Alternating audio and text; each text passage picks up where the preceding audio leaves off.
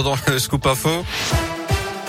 Et le journal, c'est avec vous, Gaëtan Barallon. Bonjour Gaëtan. Bonjour Yannick, bonjour à tous. On débute avec vos conditions de circulation et encore ces difficultés sur l'A47 dans le secteur de Rive de J en direction de saint avec des travaux dans le secteur. Tout est rentré dans l'ordre en revanche sur l'A89.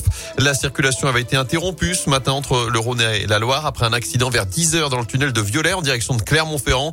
L'autoroute a depuis rouvert la circulation.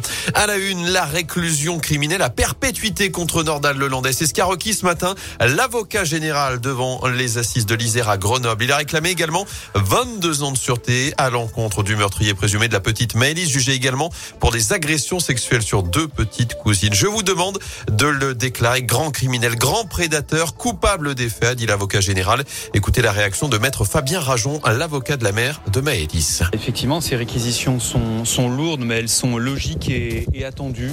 Je crois que monsieur le procureur général, avec euh, le ton qui est le sien, sans excès sur la forme, sans excès non plus sur, sur le fond, a, a requis la peine juste, la peine qu'attendaient euh, mes clients, la peine qu'attendait la, la famille, les proches de, de Maëlys. Et je pense qu'il a aussi requis la peine euh, qu'attendaient les Français. Et l'audience a été suspendue après ces réquisitions. Elle reprendra à 13h30 avec notamment la plaidoirie de la défense avant le verdict attendu ce vendredi.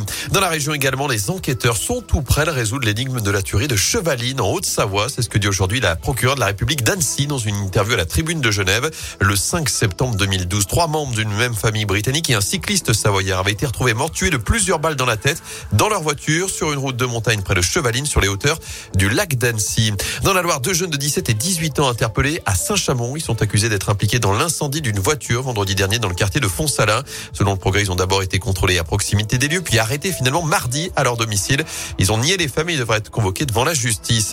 La France va retirer ses troupes du Mali, annonce ce matin d'Emmanuel Macron après 9 ans de lutte contre les groupes djihadistes au Sahel. Le chef de l'État met en avant la difficile coopération avec la junte au pouvoir actuellement à Bamako, la capitale malienne.